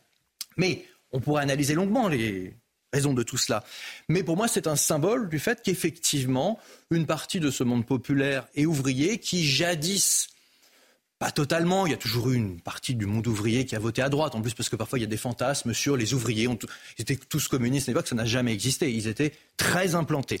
Mais il, y a toute une partie de la bourgeoisie qui a toujours voté à gauche aussi. Aussi, absolument. il y a aussi une bourgeoisie libérale. Alors, d'ailleurs, le mot gauche lui-même pose problème parce que si c'est juste une délimitation parlementaire avec des valeurs, euh, la gauche, au XIXe siècle, pendant un moment donné, ça peut être tout à fait des libéraux contre d'autres. Donc, euh, il y a des républicains libéraux, il y a des républicains centristes, et ils sont de gauche par rapport aux monarchistes, aux conservateurs. Donc, on peut retourner les choses. Mais effectivement, vous, avez, vous aviez un socle euh, quasiment naturel, solidement implanté, qui pouvait faire l'objet de rivalités entre socialistes, communistes et éventuellement un peu l'extrême gauche.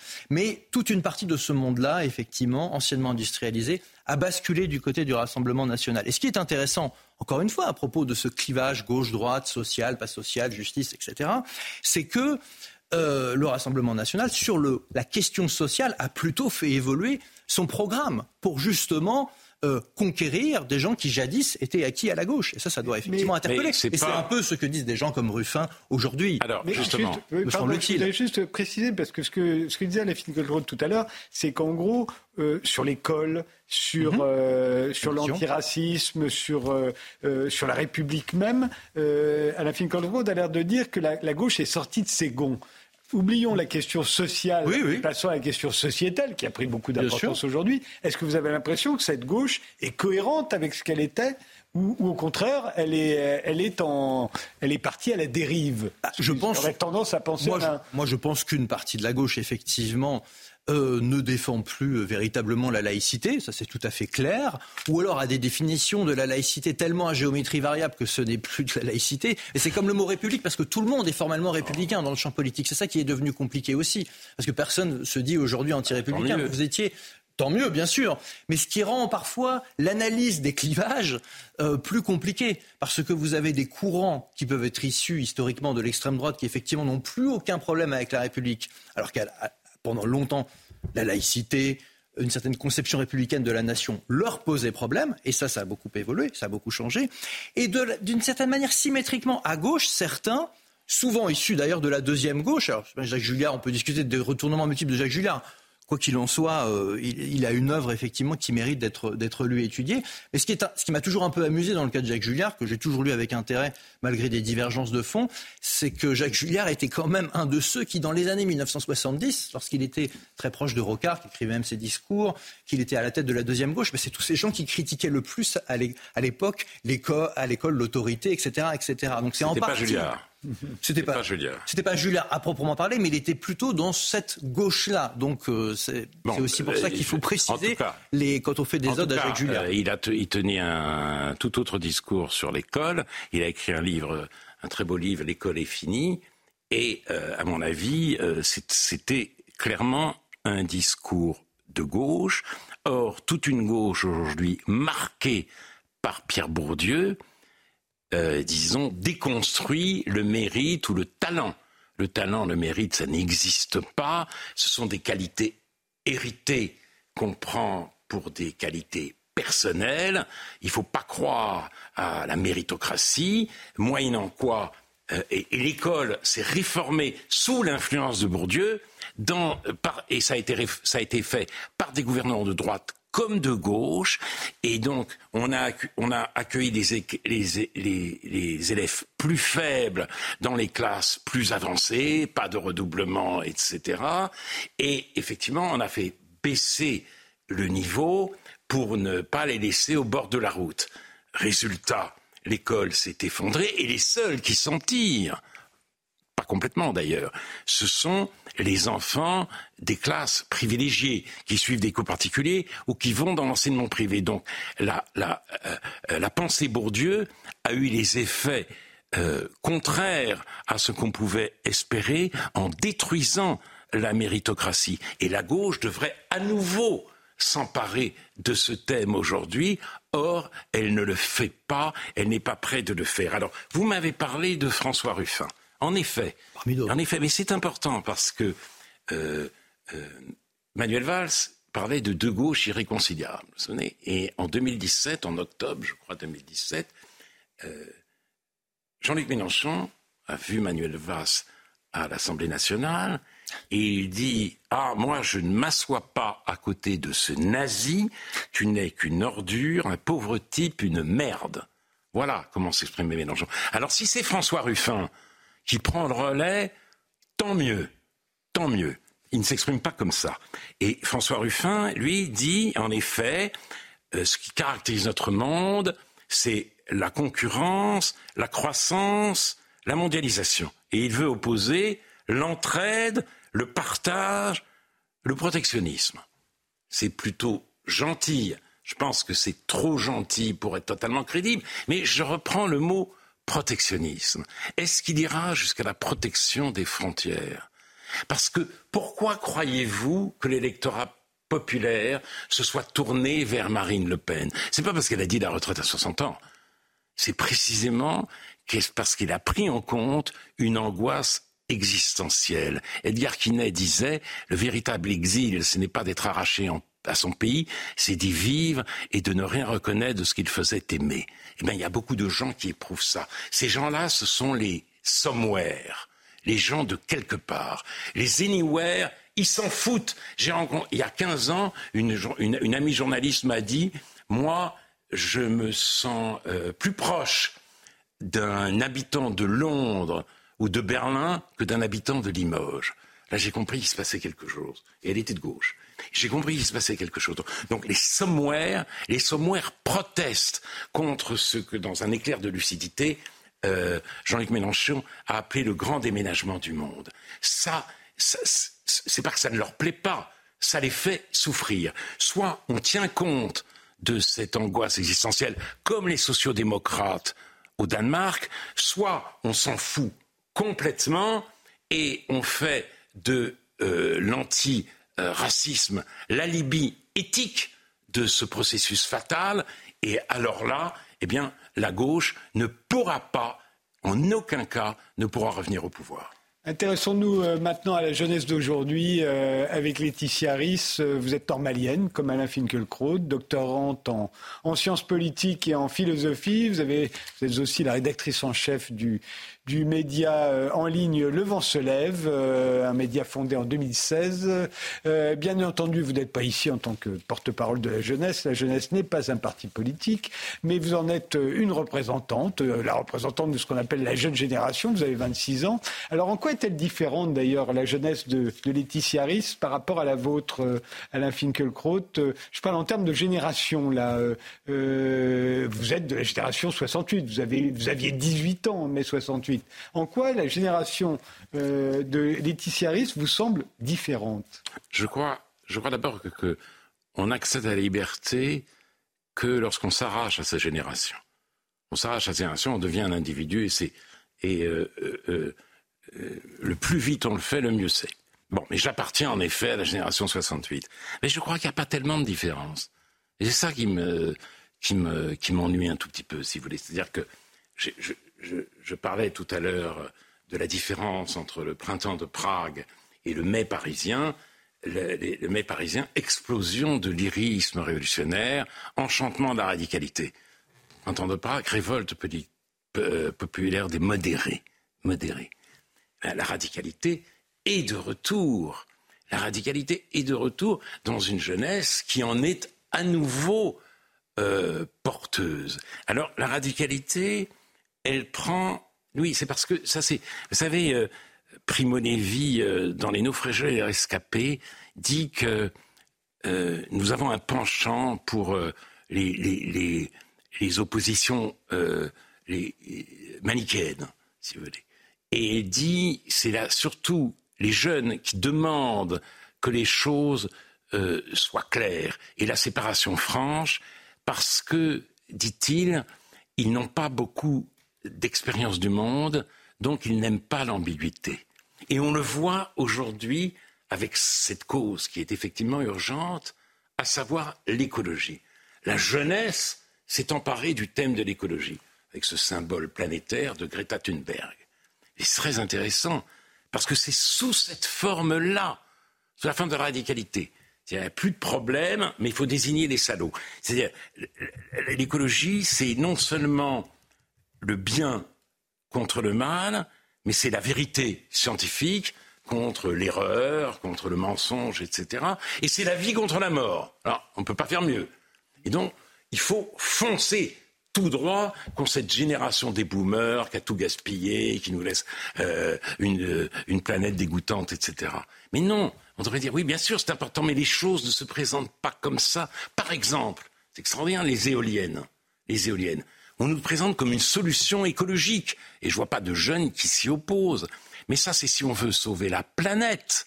Mais si on veut sauver la Terre, d'abord, on ne devrait pas parler de planète. Nous sommes des habitants de la Terre. Eh bien, il faut qu'elle soit habitable. C'est l'habitabilité qui devrait être notre critère. Et les éoliennes, c'est une modalité de la technique. Ce n'est pas une solution. Non, mais tout ça, ça demande un peu de recul, un peu de réflexion, un peu de problématisation. Et la jeunesse n'y est pas naturellement apte. Donc, euh, je n'ai rien contre elle comme génération, mais je dis, il faut l'aider justement à entrer dans la sphère de la problématisation et ne pas reproduire euh, à l'envie le schéma 68 art. Est-ce que vous vous sentez si proche du schéma 68 art, Laetitia Harris, aujourd'hui? Euh, non, je, ne crois pas. Par contre, j'ai été assez frappée de ce que vous disiez sur le fait que finalement, il n'y a pas tant de différence en fait entre les générations et que précisément ce qui caractérise la vôtre comme la nôtre, c'est qu'on arrive dans un monde qu'on n'a pas choisi finalement. Et donc, on est aussi sommé de faire avec euh, les événements, les questions, les problèmes. Vous disiez qu'il s'agit de problématiser les choses. Et je crois qu'effectivement, euh, cette jeunesse qui est en réalité très diverse et qui n'est pas, je crois, aussi ivre de radicalité qu'on veut bien l'entendre ou le dire sur les plateaux, ce qui est vrai, c'est qu'elle n'a pas forcément beaucoup de repères dans une certaine mesure, et j'entends par là des repères idéologiques, précisément parce que certains, euh, certains héritages, certaines questions ne se sont peut-être pas reposées dans les termes qu'elles auraient dû, et donc peut-être que ça peut conduire à certaines caricatures, à certains clivages caricaturaux qui sont d'une certaine manière aussi renforcée dans les médias. Et aujourd'hui même, on pourrait tous les deux jouer les rôles qui nous sont attribués si on le voulait, mais je crois qu'on pourrait être un peu plus euh, mm-hmm. intelligent que ça, précisément euh, parce qu'en fait, ce qui est en jeu, c'est quel monde commun voulons-nous? Et je crois que c'est ça qui compte aussi euh, pour ma génération, si là j'accepte le mot de génération, c'est de se dire très bien, nous sommes face à des questions qui sont nouvelles, des questions écologiques, des questions qui engagent non plus seulement notre rapport entre êtres humains, mais notre rapport à la Terre. Et ça, d'ailleurs, euh, vous, vous le savez autant que moi, M. Finkielkraut, c'est pas du tout une question nouvelle. Je, moi, je travaille sur euh, les textes de Günther Anders dans le cadre de mon travail philosophique. C'est un philosophe aussi qui a beaucoup réfléchi à la question de euh, l'habitabilité de la Terre, qui a été frappé par la question du nucléaire, qui a beaucoup réfléchi à comment laisser ce monde plus habitable qu'il ne nous est donné. Et précisément, moi, c'est de ça dont je me sens héritière, à savoir comment faire précisément pour qu'il existe quelque chose demain. Et donc ça, dans une certaine mesure, ça engage une radicalité. Mais ce n'est pas une radicalité pour le principe de l'opposition de la jeunesse face à, ceux qui seraient responsables avant elle. C'est la tâche est immense, donc nous n'avons d'une certaine manière pas le choix et nous n'avons pas non plus le luxe euh, comment du, euh, du temps du débat poli. Ça ne veut pas dire qu'il ne faut pas euh, discuter, mais qu'il faut savoir de quoi on discute. Et c'est, je crois, ça qui, est important aujourd'hui. J'ai l'impression qu'en plus, on retrouve dans toutes les générations, probablement à toutes les époques, en tout cas du XXe siècle, mais probablement aussi du XIXe, en fait, des jeunes qui disent Cours camarade, le vieux monde est derrière toi. Euh, on l'a eu pendant la Révolution française, on l'a eu sous Napoléon, on l'a eu en 1848, on l'a eu pendant la Commune, on l'a eu pendant tout le XXe siècle. Et puis aussi une génération qui ne se reconnaît pas euh, dans le monde dans lequel elle termine sa vie, parce que ça ne ressemble pas au monde dans lequel elle est née ou elle a grandi. Et, euh, j'ai l'impression que ce, schéma se reproduit à chaque fois, et à chaque fois on en, on en déduit qu'il y a un fossé des générations ou qu'il y a. C'est dommage de reproduire des schémas. Oui. Échapper au schéma qu'il faudrait. Là. Moi, je reconnais absolument l'urgence écologique. C'est René Char qui disait Nous ne sommes plus près du sinistre, nous sommes plus près du sinistre que le tocsin lui-même, dans les années 50. Il avait raison. Mais la question est de savoir comment traiter cette question, d'une part, et n'avons-nous pas besoin d'une écologie générale? Parce que c'est aussi la culture, c'est aussi la littérature, c'est aussi la langue qu'il faut savoir préserver. Et ça, on ne peut pas le demander à la jeunesse. On peut essayer de rendre les jeunes, un par un, conscients du problème, pour les amener eux-mêmes d'ailleurs à parler mieux. Et puis aussi, il faut les mettre devant leurs contradictions. C'est-à-dire, ben oui, euh, il faut sauver la Terre, etc. Mais alors, mais regardez vos outils technologiques. Hein. Vous ne séparez jamais de votre portable, surtout pas de votre écran, de traits, de tablettes, etc. Mais l'extraction de ces métaux, c'est pas polluant peut-être? C'est terriblement polluant, terriblement coûteux en énergie. Alors pensez à ça aussi. Donc, la, jeunesse est saisie d'une véritable anxiété. On parle d'éco-anxiété. Je peux le comprendre. Je peux le comprendre parce que l'avenir, l'avenir n'est pas prometteur. Il est devenu menaçant.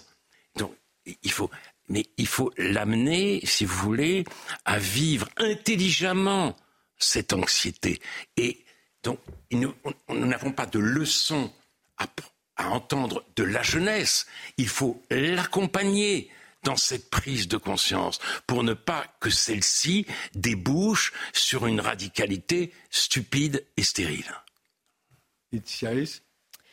Peut-être pour rebondir sur ce que vous disiez sur échapper au schéma et sur le sentiment où finalement on a euh, tout le temps l'impression que ça se répète, on arrive dans un monde qu'on ne connaît pas et on retrouve finalement euh, celui euh, plus tard qu'on a perdu. Et en fait, ce qui nous manque dans cette affaire, c'est la question du présent. Et pendant très longtemps aussi, on a opposé la question de la droite et la gauche à finalement la droite est du côté du passé et la gauche est du côté du futur et de l'avenir. C'est une division qui, bien sûr, a sa pertinence et, euh, et Jean-Marc je pourrais le dire aussi très bien, à savoir qu'elle s'ancre dans une longue tradition des espoirs révolutionnaires. Mais au fond, ce qui est oublié dans ces discussions, c'est vraiment cette question du présent. Quel diagnostic faisons-nous aujourd'hui? Et au fond, là, je serais bien curieuse de voir ce qu'a la droite et ce qu'a la gauche à dire sur le présent. Et d'une certaine manière, quand on s'intéresse à ça, ce qu'on voit, c'est que d'un côté, euh, la droite, pour le dire de manière générale, s'intéresse beaucoup à ce qui se joue dans les bouleversements de valeurs. et finalement est fidèle aussi à sa tradition de ce point de vue, là où la gauche s'intéresse à ce qui se joue dans les bouleversements des rapports sociaux. Et donc là, finalement, ça redéfinit aussi des questions qui sont intéressantes pour même repenser nos clivages politiques et voir là où les choses se jouent. Et euh, j'ajouterais aussi quelque chose sur cette question de, l'éco-anxiété. Moi, je ne crois pas que je suis éco-anxieuse, à titre très personnel. Euh, en revanche, je suis tout à fait certaine que l'avenir qui nous est offert n'est pas radieux, mais euh, ce n'est pas pour autant qu'il s'agit euh, précisément de, euh, de tout brûler et de faire en sorte que finalement on aille plus vite à la fin du monde. Enfin, une, ça pourrait être une voie facile, mais en l'occurrence, je crois que ça nous engage encore plus, en fait. Et d'une certaine manière, c'est ça aussi que nous enseignent les textes de Günther Anders. Il nous apprend, ils nous, ils nous disent que nous devons apprendre à vivre sans espérance. Mais quand il dit ça, il ne dit pas que nous devons apprendre à vivre d'une certaine manière triste, résigné, euh, incapable de voir les choses se faire. Il nous dit au contraire, vous ne devez plus attendre de vous engager. Vous ne devez plus remettre au lendemain, vous ne pouvez plus compter sur le demain. Et tous les jours qui passent vous éloignent de la possibilité de transformer ce monde. Et ça, je crois que ça parle beaucoup plus à euh, des gens euh, de ma génération. Et, d'une certaine manière, ce serait peut-être ça, vivre intelligemment son anxiété, ou peut-être, si vous avez une autre manière de l'envisager, je serais aussi heureuse de l'entendre. Mais moi, c'est comme ça que je l'entends en tout cas. Euh, juste euh, la, la, dichotomie que fait euh, Laetitia Ries. Chaque fois, je tape sur le micro. Au moins une fois par émission. je suis pareil. On n'est pas professionnel. La dichotomie qu'elle faisait entre la gauche et la droite là, est, assez originale. Qu'en pensez-vous Oui, tout, non, c'est effectivement assez singulier. Mais ce qui me marque dans ce qui vient d'être dit, c'est ce question du rapport au temps passé, présent, futur. Parce que on a parlé de, des différentes époques révolutionnaires. Effectivement, c'est souvent les jeunes générations qui, savez, quand on fait même de la sociologie élémentaire, des révolutionnaires, des radicaux, c'est souvent les plus jeunes qui chassent les plus vieux. Je schématisme, enfin, dans plusieurs moments de l'histoire, c'est quand même comme ça.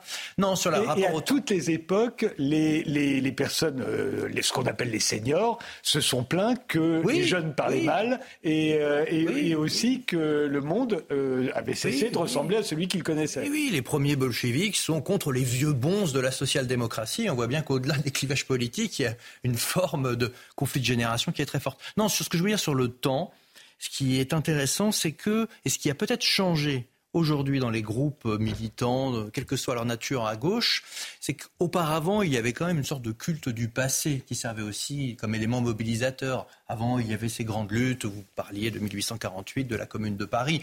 Bon, quelques symboles demeurent, mais on est dans des logiques militantes qui ont, qu'accordent, me semble-t-il, moins de place euh, aux événements historiques passés, à la formation militante. Avant, c'était quasiment euh, un dogme dans le bon sens du terme. Il fallait absolument avoir une culture, une connaissance très construite du passé, quand bien même celle-ci était idéologique, partiellement déformée et autres. Et ça, c'est quelque chose qui, me semble-t-il, a plutôt périclité et qui donc a des conséquences sur la façon dont vous envisagez l'action. Quand vous parlez de radicalité, d'action un peu dans tous les sens, de causes minoritaires sur telle ou telle chose, ça vient aussi, à mon avis, du fait que finalement, la, forte conscience que l'on avait auparavant du passé, pour toute une série de raisons, eh bien, est quelque chose qui a eu tendance un petit peu à, s'éclipser. Et là, pour le coup, c'est un phénomène relativement récent. Bon, on pourrait dire ces 20-30 dernières années. Et c'est pas à prendre à la légère, parce que quand vous avez euh, le culte de se dire ah oui nous sommes les héritiers d'eux dans la continuité d'eux. Parce que la gauche c'est pas que faire table rase du passé comme le veut la fameuse ritournelle de l'international. En fait c'était plutôt de dire regardez même depuis Spartacus il y a des gens qui se soulèvent euh, euh, contre l'ordre établi. Nous allons continuer cela nous sommes les héritiers de tous ces gens. Et finalement ça ça s'est un peu perdu. Et ça a probablement des conséquences sur la façon dont on envisage l'action aujourd'hui et à venir me semble-t-il. C'est d'autant plus paradoxal que ça se soit perdu c'est qu'aujourd'hui, euh, grâce à Internet, le stock est aussi présent que le flux. Euh, toutes les musiques du passé sont à, portée de clic, ce qui n'était pas le cas il y a 40 ou 50 Bien ans. Sûr. Euh, et ce qui est vrai pour les musiques est vrai pour à peu près tout. comment se fait-il que l'on se coupe du passé alors qu'il est si présent?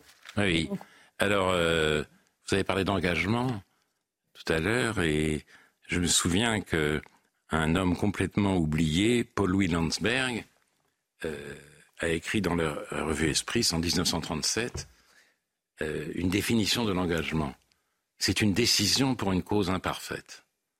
il s'interrogeait déjà aussi sur la montée du fanatisme. Il ne voulait pas lui sacrifier d'engagement. Une décision pour une cause imparfaite. Malheureusement, c'est l'engagement sartrien qui a prévalu sur la décision de Landsberg. Mais ce qui m'inquiète aujourd'hui, justement, dans la jeunesse en tant que telle, c'est qu'elle a envie de se décider pour des causes parfaites. Et l'écologie, en apparence, est une cause parfaite. Et avec une cause parfaite, on ne fait rien de bon. Donc il faut méditer cela. Oui, c'est une décision pour une cause imparfaite dans un monde qui est celui de la pluralité humaine, qui ne peut jamais être réduite au chiffre 2. Ça, ce sont les leçons de l'histoire. Et ces leçons de l'histoire, il est normal que nous essayions de les transmettre. Non pas parce que nous sommes des vieux cons, mais parce que, justement, la jeunesse, ainsi informée, est apte à reprendre le flambeau. Et puis, euh, je vous rassure, hein, les seigneurs se plaignent que les jeunes parlent mal. Moi, je me plains de voir que beaucoup des seigneurs, de seigneurs, pas absolument n'importe comment. Laetitia euh, oui, peut-être pour redire un mot sur euh, cette, cette différence entre un rapport au, passé finalement très présent dans les formations, disons peut-être du siècle passé par rapport à celle d'aujourd'hui, et, et de leur disponibilité. Et c'est quand même pas la même chose, vous en conviendrez tous ici, d'avoir accès à une masse d'informations non triées qu'à avoir accès à des lieux de transmission. Et effectivement, euh, euh, d'une certaine manière, euh, si on voulait jouer la, provocation, la seule responsabilité de la génération précédente est celle de l'héritage qu'elle n'a pas transmis, d'une certaine manière, ou mal transmis, et peut-être d'ailleurs que ce n'est pas sa seule responsabilité, mais que ce sont aussi les, les médiations qui ont été absentes. Et à ce moment-là, si ce sont les médiations qui sont absentes, alors c'est une question collective. C'est la question de pourquoi les lieux qui permettaient cette transmission ne le permettent plus. Et de ce point de vue, je crois que c'est beaucoup plus intéressant sur cette question générationnelle de parler d'héritage que de parler d'opposition entre les jeunes et les vieux qui finalement bah, reconstruit toujours des choses qui finalement euh, nourrissent euh, le débat public de manière caricaturale et arrangent aussi bien certains politiques, il faut le dire. Et euh, peut-être aussi sur, pour rebondir sur cette définition de l'engagement, où je serais prête à souscrire à cette décision pour une cause imparfaite, même si je crois que l'engagement finalement c'est aussi quelque chose qui d'une certaine manière, ne se décide pas non plus de manière si euh, clairvoyante. Il y a aussi des situations dans une vie qui réclament et où on se dit, en fait, je ne peux pas ne pas réagir. Je ne peux pas ne pas faire comme si de rien n'était. Et là, peut-être que s'engage aussi quelque chose d'une forme de radicalité de la jeunesse, c'est qu'elle s'indigne au sens le plus brut du terme et qu'après se pose la question de comment ceci va être mis en forme, avec euh, quelle référence, avec quels moyens de lutte. Et tout ça peut être sujet de débat. Mais ce que je voudrais dire par là, c'est que la, la réaction face à une forme d'injustice, l'indignation devant des situations qui sont intolérables me semble la chose la plus saine qu'on puisse avoir. Puisque si ça, ce n'est pas présent, en fait, nous sommes, euh, comme le disait euh, tristement François Furet, condamnés à vivre dans le monde où nous vivons. Et je crois que, en tout cas, j'espère que nous tous sur ce plateau ne souhaitons pas vivre éternellement dans ce monde. Après, euh, se discuteront les modalités pour le transformer. Mais il y a une différence aussi, puisque vous dites qu'il y a cette capacité d'indignation, c'est qu'aujourd'hui, il y a la possibilité d'émettre son indignation, ce qui n'existait pas pour la génération d'Alain Finkielkraut de 19 ans. S'il y avait eu euh, Twitter euh, et les réseaux sociaux, imaginez le nombre de sottises qu'on retrouverait aujourd'hui. Euh, on, en a, déjà émis un certain nombre mais, sur Twitter. Non mais vous vous rendez compte, à l'époque, la logorée marxiste-léniniste aurait, aurait été, à mon avis, dans les mêmes proportions que ce que l'on peut entendre sur aujourd'hui, ce qui vous déplaît foncièrement sur l'écologie, par exemple. Et, et on y aurait vu, on y voyait sans doute aussi une cause parfaite. Oui, mais ce qui, vous parlez d'indignation. Oui, bien sûr, c'est un, c'est un moteur, l'indignation. Mais moi, je pense à ce petit livre de Stéphane Hessel, il y a quelques Indignez-vous. Un succès phénoménal. Et qui était complètement idiot. Parce que c'est un livre, il disait, voilà, indignez-vous, mais choisissez votre sujet. Il fallait faire son marché. On se promenait, on disait, ah oui, là, je m'indigne pour ci, je m'indigne pour ça. Mais surtout, indignez-vous, c'est complètement absurde. Pourquoi? Parce que l'indignation n'est pas une valeur en soi. C'est pas une valeur en soi. On peut s'indigner pour, choisir de très mauvaises causes. Et, il en a choisi un certain nombre d'ailleurs, Stéphane Essel. Donc c'est pas comme ça que ça marche. Oui, bien sûr, l'indignation doit être là quand parce qu'il y a des sujets de, colère, il y a, des, choses absolument révoltantes qui se produisent, comme par exemple euh, l'invasion de l'Ukraine dont nous parlions tout à l'heure. Et il y en a d'autres dans notre propre pays. Mais là encore, l'engagement, euh, l'action comme dirait Anna Arendt. L'action politique demande aussi d'autres vertus, si vous voulez. La curiosité, euh, le sens des proportions, peut-être une certaine modération, en effet. En effet, une certaine modération qui tient au fait. C'est ce que disait Camus. Le démocrate est modeste. Démocrate modeste parce qu'il sait qu'il ne sait pas tout. Mais les, il est clair que Sartre, lui, était totalement immodeste parce qu'il savait tout. Mais au bout du compte, on l'aura compris, c'est Camus qui avait raison, ce soi-disant, ce prétendu philosophe pour classe terminale, qui a, qui a essayé dans L'homme révolté, ça qui est extraordinaire, un livre méprisé aussi bien par André Breton que par l'équipe des temps modernes, il a voulu réconcilier la révolte et la mesure. Ça faisait rigoler tout le monde. Mais c'était prémonitoire, c'était génial. Vous savez bien que les modérés ont toujours mauvaise réputation. Ben oui, mais ben oui, parce qu'on on pensait que c'est des bourgeois ventrus, etc. Mais euh, pensons, pensons euh, au, euh, au, printemps de Prague et pensons à Camus pour justement rehausser le prestige de la mesure et donc de la modération. Les tissiaristes et modérés ont toujours mauvaise réputation dans votre génération, j'imagine comme, comme dans toute l'histoire, j'ai envie de dire, parce qu'on a toujours le sentiment que c'est ceux qui choisissent pas vraiment, et surtout qui s'en sortent toujours, parce que c'est beaucoup plus facile d'apparaître et de dire moi je suis modéré euh, face à tous ces euh, cette personne insupportable qui hurle en permanence. Évidemment que c'est une position facile, mais là où par contre je suis sensible à, ce que vous dites, c'est qu'évidemment ça ne sert à rien non plus de crier au loup en permanence sans, sans plus savoir sur quoi on crie, depuis quel lieu, et s'indigner pour n'importe quelle cause comme on choisit son produit au supermarché ça n'a aucun intérêt. Ça, je pense que. mais les euh, réseaux sociaux encouragent à ça. Oui, mais c'est l'indignation permanente, l'émotion permanente. Euh, donc, euh, forcément, c'est une tentation. Non, c'est le contraire de ce que nous évoquions précédemment quand on parlait à l'époque d'un autre rapport au passé, des formations dans les partis politiques. Il y avait même un côté rituel. Les gens arrivaient dans une salle, se réunissaient, il n'y avait évidemment pas les téléphones portables, et pendant deux ou trois heures, on écoutait, on échangeait, etc ça peut encore exister, mais ça paraît être tout à fait d'un autre temps, et ça explique aussi beaucoup la, décomposition idéologique à laquelle on peut assister dans, dans Mais parce que les jeunes aussi avaient tendance à attendre, enfin étaient obligés, ils n'en avaient certainement pas le goût, ils, étaient, obligés de se taire devant les plus âgés. Euh, Mao, Mao participe à la fondation du Parti communiste chinois, il ne prend pas la parole avant des années.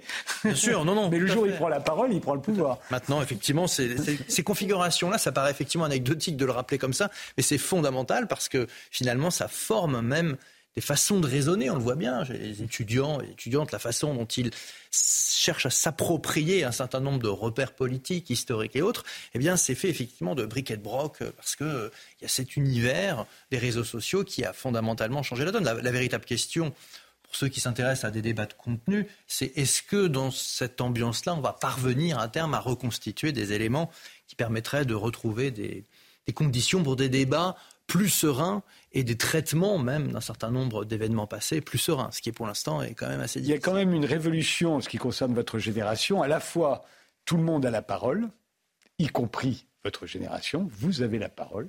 Euh, autrefois, on écrivait des lettres, je veux dire, euh, au journal. Euh, maintenant, vous avez la parole. Et je ne crois pas qu'on ait vu la possibilité pour une jeune fille de 15 ans de mobiliser à la fois, en n'allant plus à l'école, de mobiliser à la fois euh, les, sa génération, mais aussi d'obliger les adultes à l'écouter et à l'inviter à la collecte. Ah, vous parlez de notre chère Greta, là. Je parle de votre chère Greta. Ah, oui. Euh, c'est un phénomène. Vous me direz, il y a eu Jeanne d'Arc, elle en avait 16. Mais euh, ça a touché beaucoup moins de monde.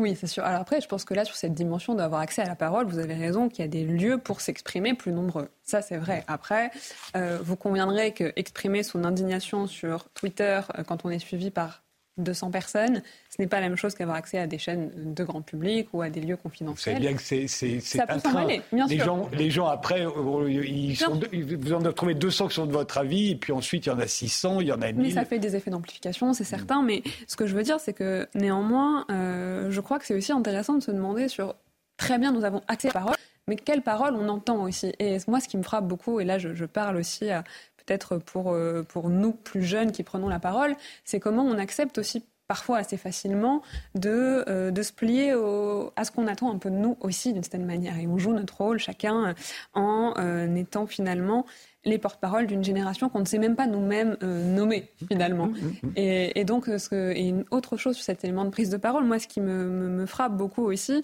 j'ai aussi, j'enseigne aussi auprès d'un peu plus jeunes que moi, et, et c'est vrai qu'ils sont beaucoup en demande finalement de réponses à, des questions et qu'ils ont plus de mal à formuler les questions. Mais moi, ce qui m'intéresse dans ça, ce n'est pas justement euh, euh, euh, d'être préoccupé par le fait qu'absolument ils ne savent plus poser des questions, c'est plutôt d'être préoccupé par le fait qu'ils ne se pensent plus légitimes pour le faire.